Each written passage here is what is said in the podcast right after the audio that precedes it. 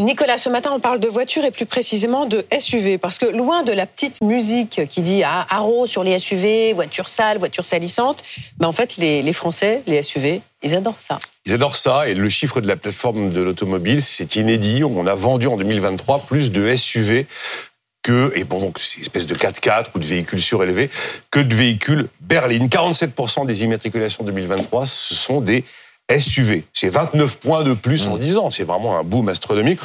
C'est un peu un, ovni d'ailleurs, un SUV. On pense aux 4x4, 4 roues motrices. Il y en a quasiment aucun qui a 4, roues motrices. Une sorte d'image de véhicule tout-terrain. Il y en a très peu qui sont vraiment comme ça, véhicules tout-terrain. Voilà, sport, utility, vehicles. Voilà ce que veut dire SUV. Et il y a un côté, c'est vrai, cause toujours.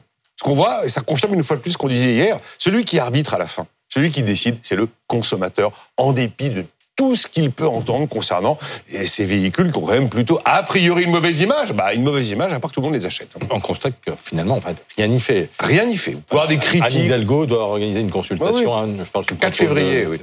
Euh, rien n'y Rien n'y fait, c'est vrai. Vous avez des organisations environnementales, des associations qui dénoncent le véhicule lourd, polluant, rien.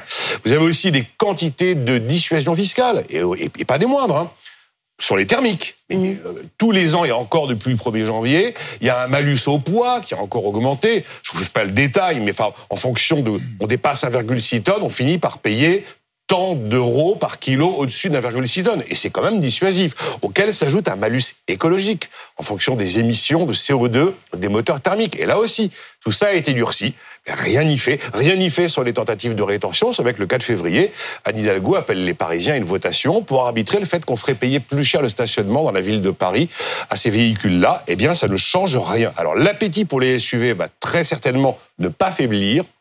Mais il est certain que c'est probablement la motorisation qui va évoluer. Plus on va être fiscalement pénalisant sur les moteurs thermiques, plus les clients vont se tourner vers des SUV qui sont des SUV 100% électriques. Et parmi les plus vendus, il y a généralement une version thermique comme une version électrique. Merci, Nicolas.